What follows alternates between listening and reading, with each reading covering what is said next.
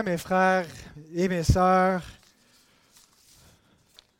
Christ est vivant, c'est ce qu'on célèbre chaque dimanche, chaque jour du Seigneur, mais en particulier celui-ci dans l'année, où on s'est réunis déjà vendredi pour se commémorer sa mort, ses souffrances, pour contempler la croix, pour réfléchir à son amour.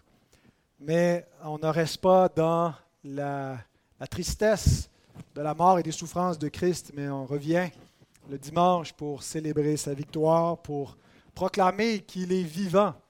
Il est encore vivant aujourd'hui. C'est pas juste qu'il est ressuscité puis qu'il a arrêté de vivre un bon moment Il est vivant. Il y a un homme qui est pas mal vieux, qui existe, qui est ressuscité. Merci, mon frère. Et donc, ça va faire bientôt 2000 ans qu'il euh, qui, qui, est ressuscité. Euh, mais euh, c'est comme le premier jour, hein, on vieillit plus quand on, est, on a part à, la vie de la résurrection. Alors pour Pâques, euh, j'ai décidé de ne pas interrompre ma série sur Matthieu. ça, a bien tombé dans la providence du Seigneur. Ça aurait pu tomber sur presque n'importe quel texte de notre séquence où on est rendu dans Matthieu 26, où on est dans la, la passion du Christ. Et euh, donc, je continue à avancer dans notre chapitre 26 de Matthieu.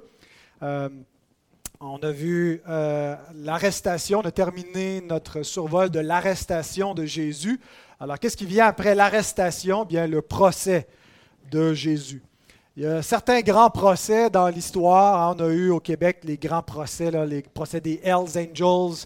on a parlé aussi aux États-Unis le procès de euh, comment il s'appelait, euh, le, procès du siècle? O.J. Simpson, merci, euh, quand on disait que c'était le procès du siècle. Ben, le procès de Christ, on pourrait dire que c'est le procès de toute l'histoire, pas simplement d'un siècle. Mais même si ça a été un procès très expéditif, contrairement à nos longs procès qui s'échelonnent sur une grande période, c'est un procès qui a été très rapide, mais où s'est joué l'histoire de l'humanité, notre propre histoire.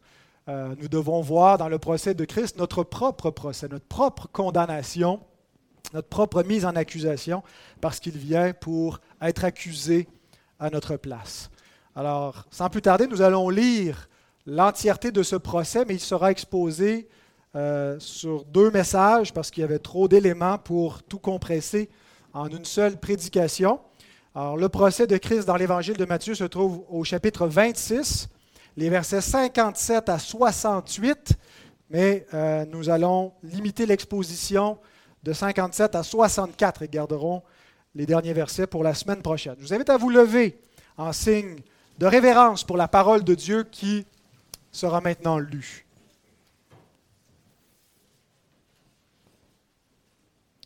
Seigneur, nous sommes debout devant toi pour lire ta parole, pour écouter ce que tu as à nous dire. Donne-nous des oreilles pour entendre, des cœurs pour comprendre. Donne-nous de contempler la gloire de Christ qui était voilée dans cet abaissement, voilée dans cette humiliation, mais en même temps, Seigneur, qui nous manifeste tellement ton amour, ta bonté, ta justice, ta sagesse, Seigneur, d'avoir racheté nos âmes par ce Messie souffrant qui va aller jusqu'au bout pour nous. Seigneur, on te célèbre en particulier en ce dimanche matin de Pâques où euh, nous regardons non seulement à la croix de Christ, mais au tombeau vide, à sa résurrection et à sa cession à la droite de Dieu dans le ciel. Et Seigneur, c'est par lui, par sa médiation et par son intercession que nous pouvons te rendre ce culte en cet instant. Ouvre nos cœurs, Seigneur, pour entendre ta parole. Amen. Ceux qui avaient suivi, pardon, ceux qui avaient saisi Jésus, l'emmenèrent chez le souverain sacrificateur Caïphe, où les scribes et les anciens étaient assemblés. Pierre le suivit de loin jusqu'à la cour du souverain sacrificateur, y entra et s'assit avec les serviteurs pour voir comment cela finirait. Les principaux sacrificateurs et tout le Sanhédrin cherchaient quelques faux témoignages contre Jésus, suffisants pour le faire mourir, mais ils n'en trouvèrent point, quoique plusieurs faux témoins se soient présentés. Enfin, il en vint deux qui dirent celui-ci a dit, Je puis détruire le temple de Dieu et le rebâtir en trois jours. Le souverain sacrificateur se leva et lui dit, Ne réponds-tu rien? Qu'est-ce que ces hommes déposent contre toi Jésus garda le silence. Le souverain sacrificateur, prenant la parole, lui dit, Je t'adjure, par le Dieu vivant, de nous dire si tu es le Christ, le Fils de Dieu. Jésus lui répondit, Tu l'as dit. De plus, je vous le déclare, vous verrez désormais le Fils de l'homme assis à la droite de la puissance de Dieu et venant sur les nuées du ciel. Alors le souverain sacrificateur déchira ses vêtements, disant, Il a blasphémé. Qu'avons-nous encore besoin de témoins? Voici, vous venez d'entendre son blasphème. Que vous en semble? Ils répondirent, Il mérite la mort. Là-dessus, ils lui crachèrent au visage et lui donnèrent des coups de poing et des soufflets en disant, Christ, prophétise, dis-nous qui t'a frappé. Voilà la parole de Dieu. Vous pouvez vous rasseoir?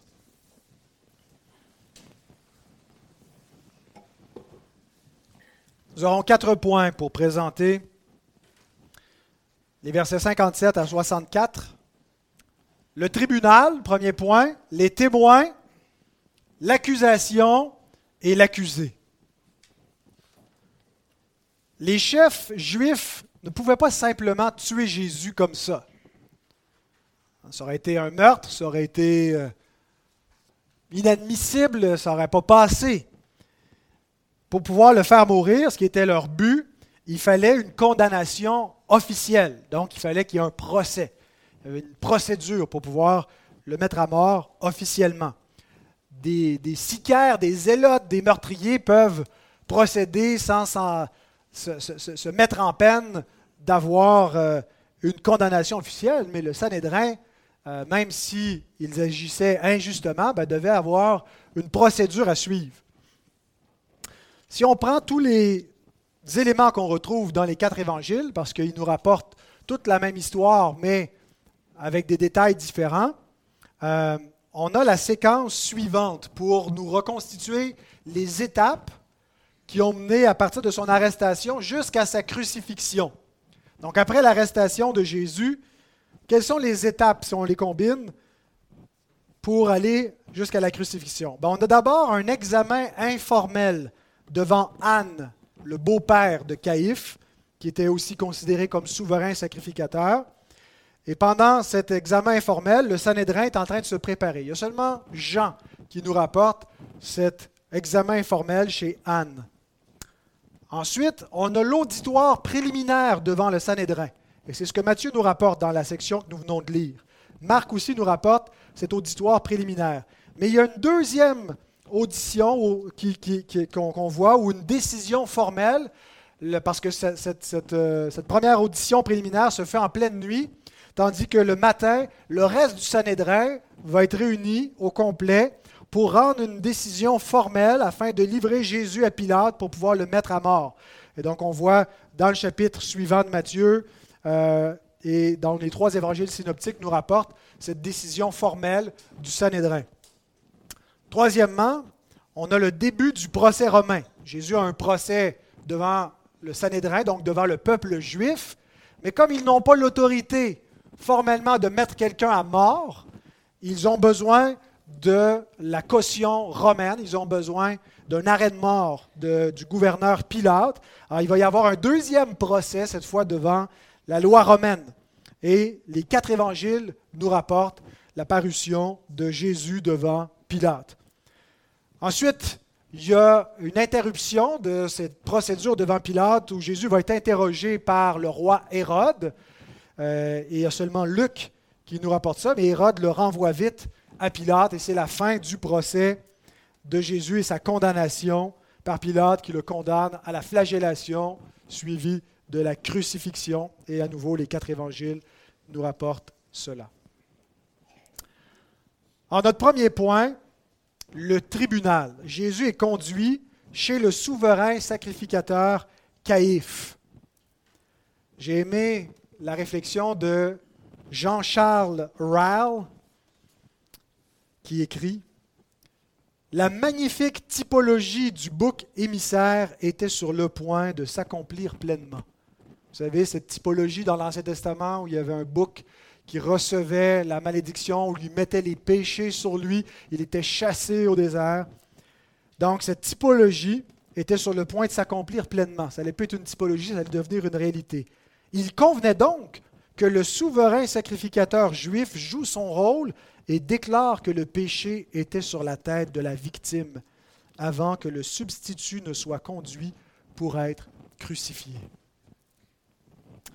Caïphe, le grand prêtre, était celui qui involontairement avait prophétisé la mort de Christ pour les enfants de Dieu. Il y a une session du Sanhédrin qui nous est rapportée par l'apôtre Jean au chapitre 11 de son évangile. Nous lisons l'un d'eux, alors que le Sanhédrin est réuni, discute qu'est-ce qu'il faut faire? Le peuple, il y en a qui pensent que c'est le Messie, comment ça va tourner, euh, on a des problèmes, comment on va empêcher cet homme-là? Il est notoire qui fait des miracles, qu'est-ce qu'on fait? L'un d'eux, Caïphe, qui était souverain sacrificateur cette année-là, leur dit Vous n'y comprenez rien. Vous ne réfléchissez pas qu'il est dans votre intérêt qu'un seul homme meure pour le peuple et que la nation entière ne périsse pas. Parce que la crainte était que s'il y a trop d'excitation messianique, qu'est-ce qui va se passer? Ben, Il va y avoir une révolte du peuple qui vont se dire, ça y est, le Messie est là et c'est le temps de prendre les armes pour renverser le pouvoir de Rome. Et qu'est-ce qui va arriver? Ben, Rome va venir nous écraser et tout le peuple va périr. Alors Caïphe dit, vous n'y comprenez rien, on va faire mourir cet homme-là, un seul homme, et on va épargner tout le peuple. Or, il ne dit pas cela de lui-même, mais étant souverain sacrificateur cette année-là, il prophétisa que Jésus devait mourir pour la nation. Et ce n'était pas pour la nation seulement, c'était aussi afin de réunir en un seul corps les enfants de Dieu dispersés. La vraie diaspora, celle des enfants de Dieu, des élus, parmi tous les peuples, toutes les langues, toutes les tribus de la terre, qui vont être réunis en un seul corps. Pourquoi? Parce qu'un seul homme est mort pour eux et donc ils peuvent être réunis en une église. Alors, Caïphe avait prophétisé cela sans savoir qu'est-ce qu'il disait. Il faisait son plan, sa stratégie pour se débarrasser de Jésus, mais en même temps, il proclamait l'Évangile dans sa façon de dire comment les choses allaient se passer.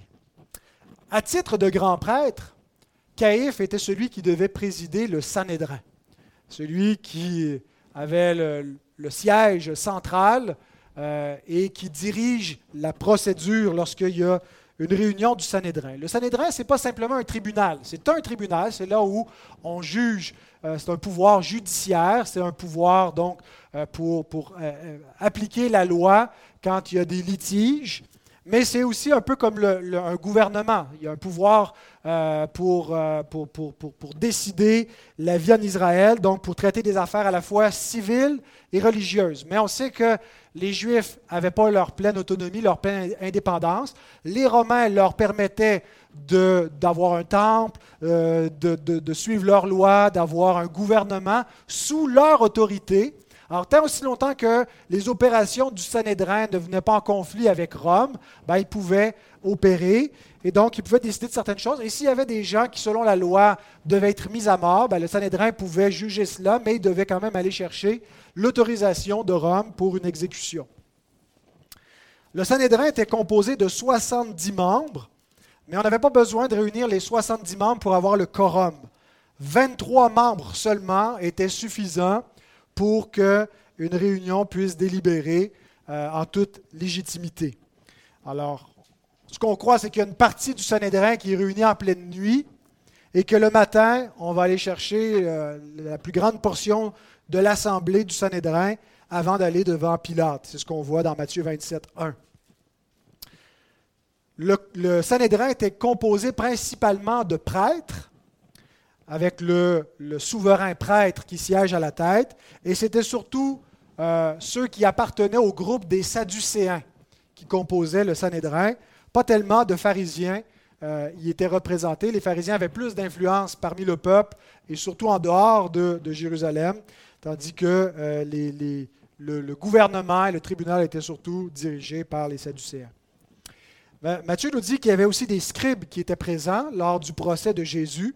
On peut les voir un peu comme les experts légaux pour l'application de la loi de Moïse, ceux qui connaissent les détails de la loi et qui pourront juger de l'affaire. Dans tout procès,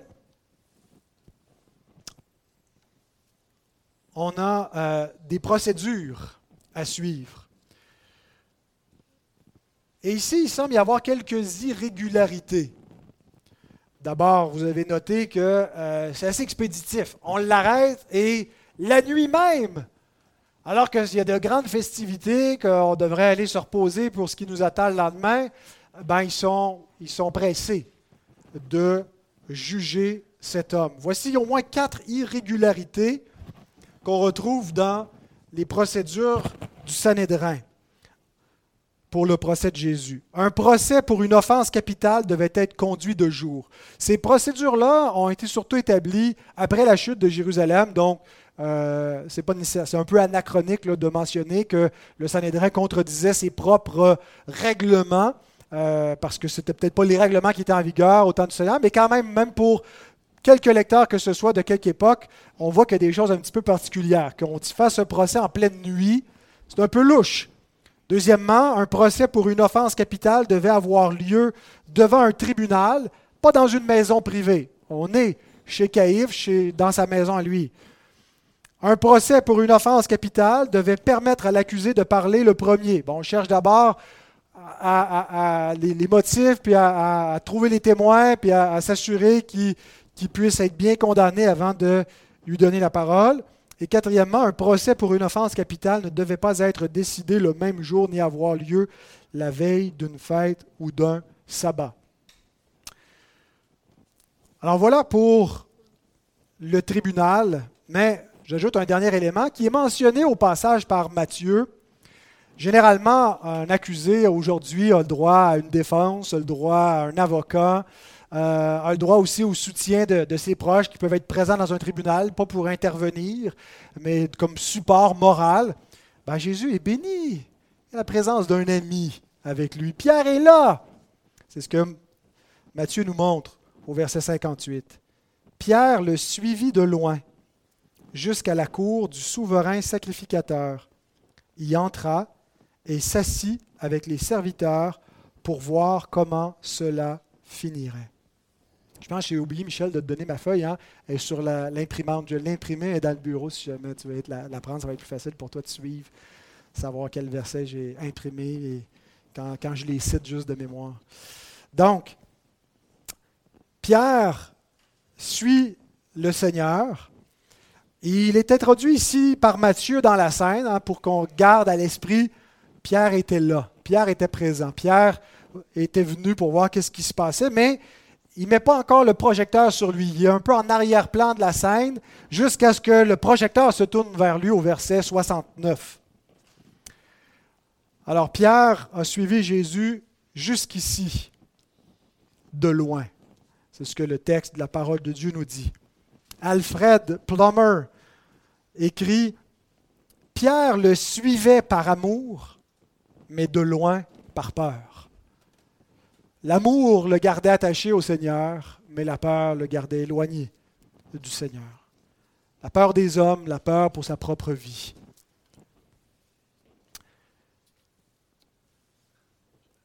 Matthieu ajoute que Pierre, en s'introduisant dans la cour du souverain sacrificateur, est allé s'asseoir avec les serviteurs.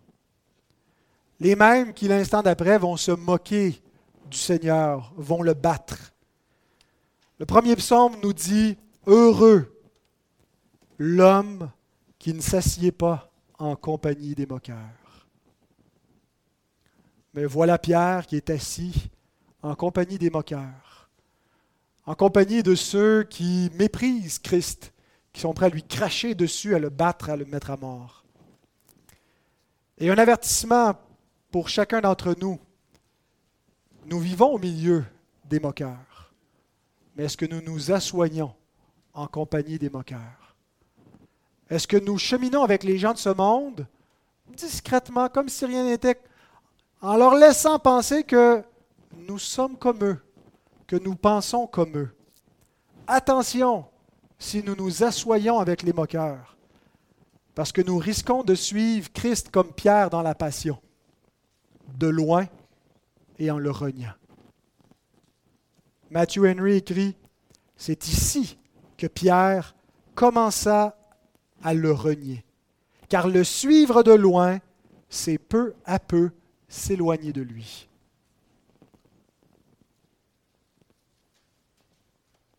On commence à renier Christ quand on suit Christ de loin, quand on a honte de Christ. Deuxième, point, les témoins, versets 59 à 61. Une procédure qui est essentielle dans un procès pour euh, appliquer la peine capitale, c'est d'avoir des témoins. La loi est claire. Nombre 35-30. Un seul témoin ne suffira pas pour faire condamner une personne à mort. Deutéronome 17-6. Celui qui mérite la mort sera exécuté sur la déposition de deux ou de trois témoins. Il ne sera pas mis à mort sur la déposition d'un seul témoin.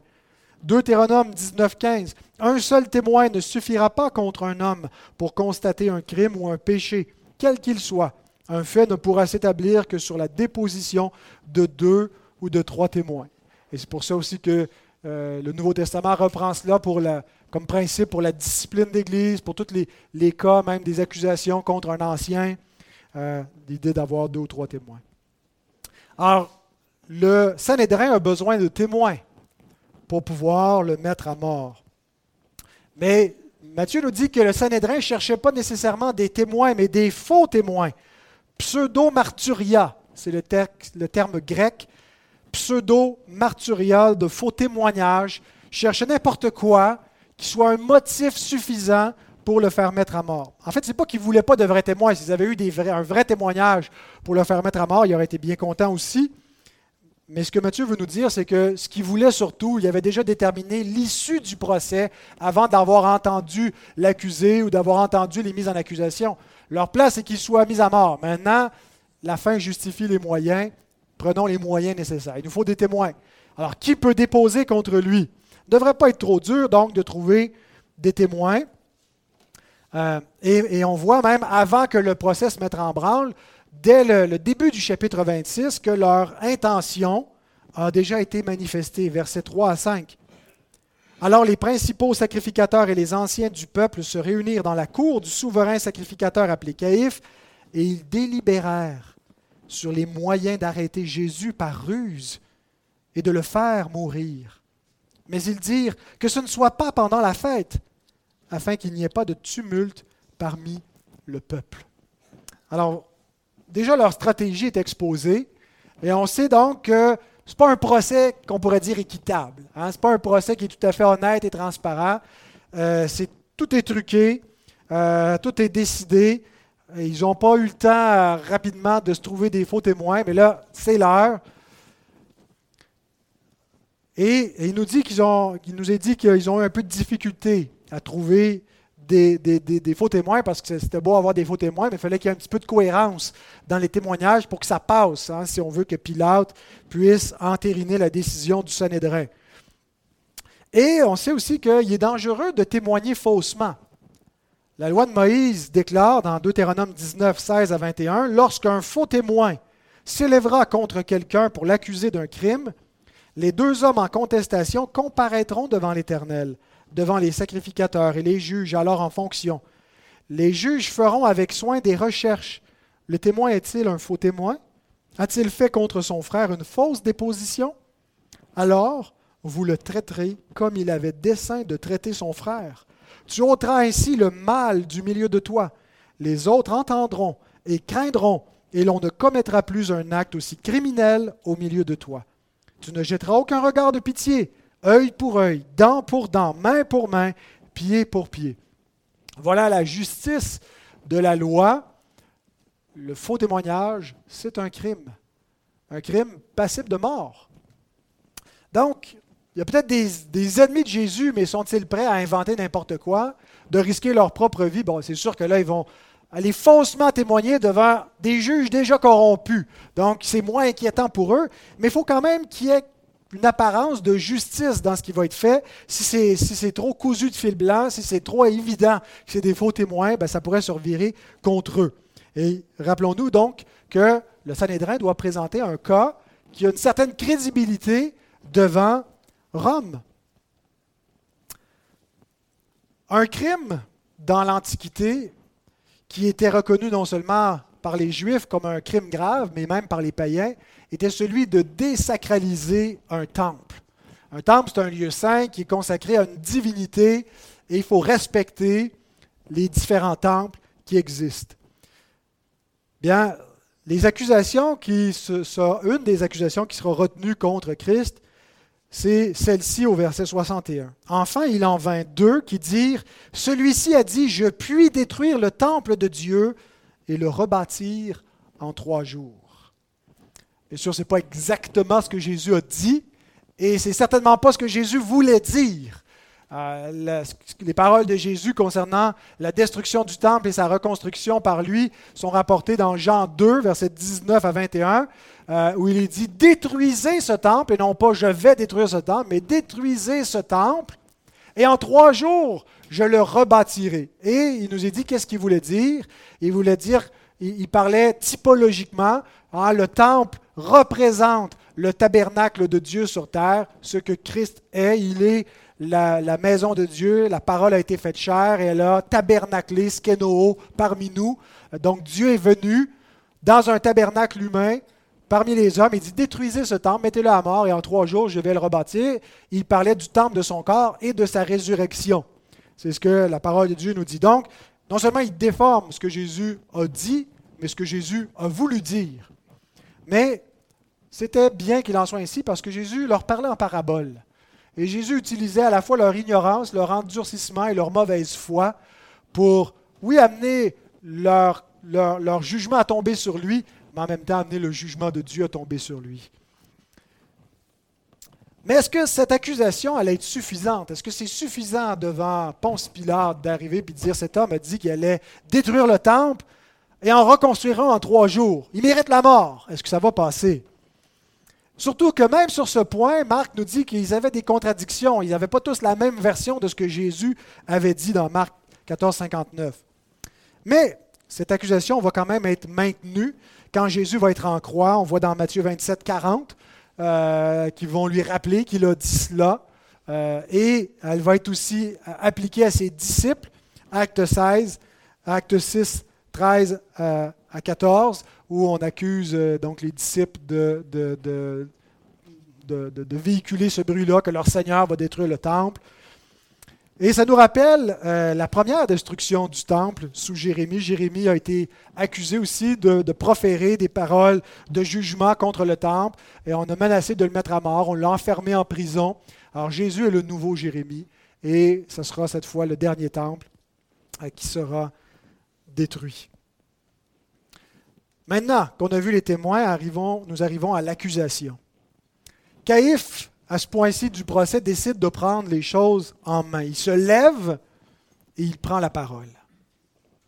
Il commence en suggérant que le silence de Jésus est incriminant. Tu dis rien. Donc, tu es d'accord, tu acceptes ces accusations. C'est un aveu.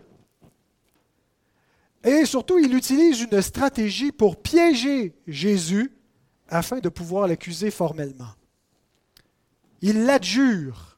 Le verbe qui est employé veut dire le mettre sous serment ou forcer légalement quelqu'un à agir.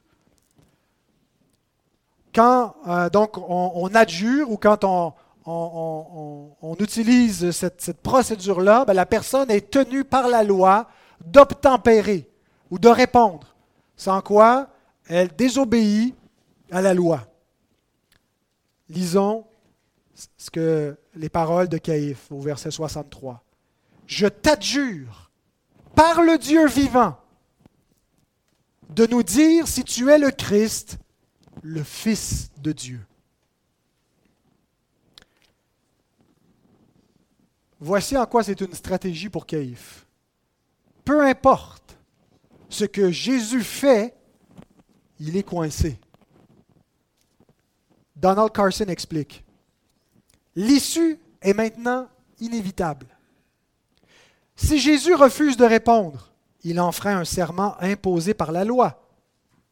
S'il nie être le Messie, la crise est terminée, mais son influence aussi. S'il l'affirme, alors compte tenu des dispositions du tribunal, Jésus doit être un imposteur. Après tout, comment le vrai Messie pourrait-il se laisser emprisonner et mettre en péril? Les données des évangiles nous montrent que le Sanhédrin avait déterminé que toute prétention à la messianité par Jésus méritait la peine de mort et que leur incrédulité les empêchait d'avance de pouvoir envisager toute autre possibilité. Ils avaient déterminé d'avance qu'il n'y avait pas de possibilité qu'il soit le Messie. Donc s'il affirme être le Messie, c'est un faux Messie, il mérite la mort. S'il ne répond pas, ben, il transgresse la loi, hein, et il, euh, soit il, confesse implicitement ou tacitement qu'il est le Messie, il mérite la mort. Puis s'il désavoue, ben, ben, c'est fini, puis il n'y a plus personne qui va le suivre, donc l'affaire est réglée. La question du grand prêtre est une question cruciale. En fait, c'est la question la plus cruciale de toutes. C'est la question qui concerne tout homme. Qui est Jésus? Qui es-tu? Et si vous avez remarqué comment est, construit l'évangile de Matthieu, le point de départ, c'est de nous montrer que le Messie a des origines obscures. Hein. Il vient de Nazareth en Galilée. Euh, et ça semble contredire à tout le moins les attentes messianiques, la façon que les rabbins interprétaient l'Ancien Testament. Et ce que Matthieu veut nous montrer, c'est à partir de l'existence terrestre, historique de Jésus, qu'il accomplit les Écritures, que c'est vraiment lui le Messie. Et il leur prouve donc sa messianité depuis sa naissance, et petit à petit jusqu'au point culminant de l'évangile de Matthieu, qui est au chapitre 16, où Jésus se dévoile explicitement en demandant à ses disciples, Et vous, qui dites-vous que je suis? Après avoir démontré par ses paroles et ses miracles qu'il est le Messie, il le demande en confession. Et vous, qui dites-vous que je suis? Et nous avons la réponse de Pierre qui est exactement les mêmes mots qu'on retrouve dans la question de Caïphe. Regardez les deux versets en parallèle. Simon-Pierre répondit, Tu es le Christ, le Fils du Dieu vivant. Et la question du grand prêtre, c'est, Je t'adjure par le Dieu vivant de nous dire si tu es le Christ, le Fils de Dieu. Et quand on met mot à mot, même dans le texte grec, c'est exactement les mêmes mots. La belle confession de Pierre. Et ici, qui se résume, c'est le point culminant de l'évangile de Matthieu. Qui est cet homme? Qui est Jésus? Et c'est le point culminant de l'histoire. C'est la pierre de touche pour le, salut ou la perdition de toute âme humaine. Comment chacun se positionne face à Jésus, qui est Jésus? C'est la question la plus importante de l'existence. Pierre répond, tu es le Christ, le Fils de Dieu. Et Jésus acquiesce. Il lui dit, c'est mon Père qui t'a révélé cela. Mais tout de suite, il vient chasser les mauvaises conceptions messianiques que Pierre et les disciples pouvaient avoir en lui prêchant Christ crucifié. En lui disant, maintenant vous savez que je suis le Messie, voici ce qui nous attend. On s'en va à Jérusalem. Yeah, le Messie s'en va régner sur le trône de David. Non, le Messie s'en va être rejeté par les anciens, être humilié, être condamné, être crucifié. C'est ce que ça signifie être le Christ, être mis à mort. Et maintenant, au point ultime, parce que là, après qu'on est arrivé au point culminant de l'évangile de Matthieu où il révèle, c'est la pente descendante jusqu'à Golgotha. Et on arrive dans les derniers récits, les derniers échanges, on retrouve la même question. Qui es-tu, Jésus? Dis-nous, au nom du Dieu vivant, es-tu le Christ, le Fils de Dieu? Et nous arrivons à la réponse de l'accusé, dernier point, verset 64. Jusqu'ici, l'accusé a gardé le silence. Ce silence qui a été suggéré par ses adversaires comme incriminant, est en fait un silence messianique. Si les lecteurs de la parole de Dieu avaient été plus attentifs Ils auraient pu reconnaître dans ce silence les souffrances du Messie. Psaume 38, 13 à 15. Ceux qui en veulent à ma vie tendent leurs pièges. Ceux qui cherchent mon malheur disent des méchancetés et méditent tout le jour des tromperies. Et moi, je suis comme un sourd, je n'entends pas. Je suis comme un muet qui n'ouvre pas la bouche. Je suis comme un homme qui n'entend pas et dans la bouche duquel il n'y a point de réplique. Ésaïe 53, verset 7. Il a été maltraité et opprimé, et il n'a point ouvert la bouche, semblable à un agneau qu'on mène à la boucherie, à une brebis muette devant ceux qui l'attendent. Il n'a point ouvert la bouche. Donc déjà, les prophéties bibliques annonçaient le silence du Messie lorsqu'il serait mis en accusation. Qu'il ne s'opposerait pas, qu'il ne riposterait pas, qu'il n'essaierait pas de retenir sa vie. Mais son silence nous indique en fait quoi? Qu'il accepte l'accusation.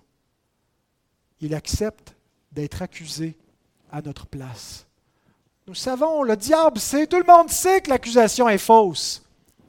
Mais Christ accepte de la porter. Donc l'accusation porte, parce que c'est notre accusation. Nous sommes les imposteurs, nous sommes les menteurs, nous sommes les idolâtres, nous sommes les blasphémateurs, dignes de mort. Et Jésus vient silencieusement recevoir l'accusation. Mais maintenant qu'il est adjuré de répondre, il est obligé de parler. Alors il brise le silence, il ouvre la bouche. Et écoutez les paroles de l'agneau de Dieu. Jésus lui répondit, Tu l'as dit. C'est une réponse affirmative, mais qui semble être réticente dans la forme. Même réponse qu'il donne à Judas ou à Pilate. Donc c'est comme la réponse, c'est comme une déclaration de son identité, mais pour les ennemis de Christ. C'est ce qu'on appelle en langage technique une euh, réponse circonlocutoire. Ça, ça veut dire tourner autour du pot. Oui, mais pas de façon, il ne se révèle pas de façon aussi claire. Tu l'as dit. De plus, je vous le déclare, vous verrez désormais le Fils de l'homme assis à la droite de la puissance de Dieu et venant sur les nuées. Pourquoi est-ce qu'il répond de manière un peu réticente? Peut-être parce que, entre autres, Caïphe a une mauvaise conception de ce qu'est le Messie. Et c'est une des raisons pourquoi Jésus évite d'utiliser pour lui-même le terme Messie. Il ne nie pas l'être, il l'affirme, mais sa désignation ou son titre favori, c'est Fils de l'homme. Et il préfère définir ce qu'est le Messie en utilisant un autre titre. Parce que pour tous ceux qui attendent le Messie, ils ne peuvent pas envisager la croix. Un Messie crucifié, c'est un faux Messie. Même pour ses disciples, il va être une occasion de chute. Donald Carson note Jésus est bien le Messie et doit donc répondre par l'affirmative. Mais il n'est pas tout à fait le Messie que Caïphe a en tête. Il doit donc répondre avec prudence et en donnant quelques explications. Alors Jésus utilise dans sa réponse le titre Fils de l'homme et non le titre Messie. Mais ce qu'il ajoute une fois qu'il a affirmé en disant Tu l'as dit, Amen, je le suis, est intéressant. Il dit, Vous verrez désormais le Fils de l'homme assis à la droite de la puissance de Dieu et venant sur les nuées. Notez qu'après la confession de Pierre, dans Matthieu 16, 16, il lui prêche Christ crucifié. Après la confession ou la question de Caïphe, qui est identique à la confession de Pierre, il lui prêche Christ exalté. Au, paroxysme de, de sa gloire, au moment où les foules le suivent et croient en lui, Jésus révèle la croix. Au moment où il s'en va dans l'humiliation, Jésus révèle sa gloire, annonce sa gloire. Comme dans le... Tout de suite après la, s'être révélé comme Messie, dans Matthieu 16, toute la, séquence qui suit, c'est la transfiguration. On voit sa gloire. Mais après cela, après la transfiguration, ils redescendent de la montagne. Ils reviennent dans la vallée où il y a le démon. Donc, il y a cette ascendance, descendance. Il y a aussi le fait que Jésus se révèle différemment selon à qui il parle. Il révèle la même chose, mais il est bel et bien un Messie crucifié. Mais c'est surtout ceux qui croient en lui qui vont comprendre pourquoi le Messie doit être crucifié, en quoi ça leur est bénéfique. Mais pour les ennemis qui crucifient Christ pour leur part, il sera leur juge. Il sera celui qui va les condamner. Il est bel et bien un Messie crucifié qui offre même à ses ennemis la grâce de la repentance s'ils saisissent cette opportunité. Mais à ceux-là, il leur est dit qu'il va venir en jugement contre eux. c'est quand même étonnant qu'on a un homme ici lié, captif de ses ennemis, qui annonce que dans un instant, il va être couronné, qu'il va être assis sur son trône, il devait dire méchant malade, méchant fanatique, on va se débarrasser de lui. Jésus déclare que les prophéties du règne messianique sont sur le point de s'accomplir. Quand il parle de sa session à la droite de Dieu, c'est une allusion au psaume 110, verset 1, Parole de l'Éternel à mon Seigneur, quand David, qui est le père du Messie, parle au Messie comme son Seigneur. Comment peut-il être son Père si le Messie est son Seigneur? Assieds-toi à ma droite jusqu'à ce que je fasse de tes ennemis ton marchepied. Et quand Jésus parle de s'avancer sur les nuées, il fait allusion à Daniel 7, 13, 14. Je regardais pendant mes visions nocturnes et voici sur les nuées des cieux arriva quelqu'un de semblable à un fils de l'homme. Il s'avança vers l'ancien des jours et on le fit approcher de lui. On lui donna la domination, la gloire et le règne, et tous les peuples, les nations et les hommes de toute langue le servirent. Sa domination est une domination éternelle qui ne passera point, et son règne ne sera jamais détruit. Ces textes ne nous parlent pas d'abord du retour de Christ. Quand on imagine le règne, le grand trône blanc, on pense à la parousie, on pense au retour de Jésus en gloire. Mais en fait, ces textes nous parle d'événements qui étaient sur le point de s'accomplir. Ça nous parle de l'ascension du Messie à la droite de Dieu et de son intronisation sur un trône céleste. Il va s'y asseoir jusqu'à ce que ses ennemis deviennent son marchepied. Ses serviteurs vont partir à la conquête du monde avec des armes spirituelles, en proclamant l'Évangile, en annonçant Christ à toute la création, pour amener tout genou à fléchir devant lui, toute langue à confesser. Et l'Évangile va conquérir du terrain. Et les portes du séjour des morts pourront rien faire pour empêcher cette Église de progresser dans le monde. Toutes les persécutions, tout l'arsenal diabolique pourra rien faire pour empêcher cela, jusqu'à ce qu'il revienne et que tout œil le voit et que tout genou fléchisse littéralement à ce moment-là. Mais ces textes ne nous parlaient pas premièrement du moment du retour, mais à partir du moment où il siège. Et il siège déjà. Une des premières confessions de foi des chrétiens, c'est Jésus est Seigneur. Ce n'est pas César qui est Seigneur. Il y a un trône au-dessus de César. Il y a un trône au-dessus de tous les trônes. Il y a un roi qui règne. Et il y a un appel à tous les hommes, même aux plus grands jusqu'aux plus petits, à fléchir les genoux devant cet homme. Jésus qui est ici humilié sur la terre et sur le point de régner dans le ciel.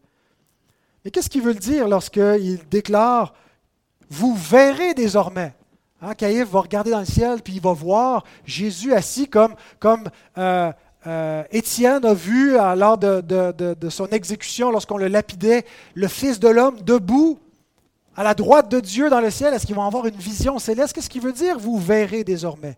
Pas tellement qu'ils vont le voir, mais là où Jésus sera vu, ce sera dans la gloire, parce qu'il est vu.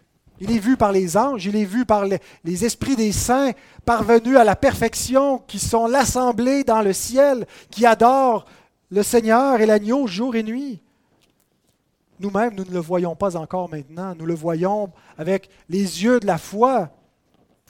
Mais là où Jésus sera vu, ce sera dans la gloire. Mais en même temps, il leur dit, vous espériez voir un Messie régnant, et voilà que vous avez devant vous un Messie souffrant. Mais je vous le confirme, c'est bel et bien ce que je suis, un Messie régnant. Mais je ne viens pas régner à Jérusalem. J'ai de plus grandes aspirations. J'ai un trône beaucoup plus élevé que le trône de David que vous imaginez. Et il leur dit aussi, vous allez bientôt voir ici-bas sur terre les effets de mon règne dans le ciel. Et je trouvais qu'il n'y a personne qui l'a mieux dit que John Gill dans son commentaire. Assis à la droite signifie qu'il a accompli son œuvre. C'est-à-dire qu'il a pas de, on ne voit jamais un souverain sacrificateur assis. Il est toujours debout. Mais le seul souverain sacrificateur de la Bible qui nous est présenté assis, c'est Christ. Pourquoi? Parce que son œuvre est achevée. Les autres, leur œuvre n'est jamais terminée parce qu'elle ne peut pas expier le péché. Donc, assis à la droite signifie qu'il a accompli son œuvre et qu'il restera dans son état d'élévation jusqu'à ce que tous les ennemis lui soient soumis. En disant qu'il le verrait, il ne veut pas dire qu'il le verrait à la droite de Dieu avec leurs yeux physiques, comme Étienne l'a vu, mais qu'il le verrait, ou du moins pourrait voir et savoir par des manifestations qu'il était assis à la droite de Dieu. Alors, quelles sont ces manifestations? Par l'effusion du Saint-Esprit sur ses disciples le jour de la Pentecôte, par la merveilleuse propagation de son évangile et son succès, malgré toute l'opposition faite par eux et par d'autres, et en particulier par la vengeance qu'il exercera sur leur nation, leur ville et leur temple, et qui est peut-être plus spécialement désignée dans la clause suivante, et venant sur les nuées du ciel, qui est un, motif qu'on retrouve dans l'Ancien Testament qui parle de Dieu qui vient en jugement. Quand il s'avance sur les nuées, c'est un signe de jugement. Donc il dit, je vais revenir en jugement.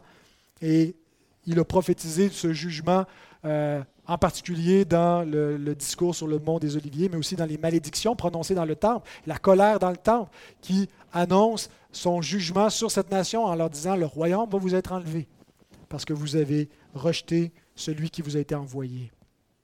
De plus, cela peut aussi être compris de la seconde venue du Christ. Donc, ce n'est pas exclu. Ça fait partie de la seconde venue, mais ce n'est pas exclusivement ou spécifiquement ou premièrement ce qui est en vue la seconde venue du Christ. Mais c'est compris dans l'idée de la cession de sa gloire et de sa venue sur les nuées. Donc, ça peut être compris de la seconde venue du Christ en jugement au dernier jour, comme lorsqu'il est monté au ciel dans une nuée et reviendra aussi sur les nuées du ciel Acte 1, 9, 11, Apocalypse 1, 7. Et il sera vu par les yeux de tous, bons et mauvais.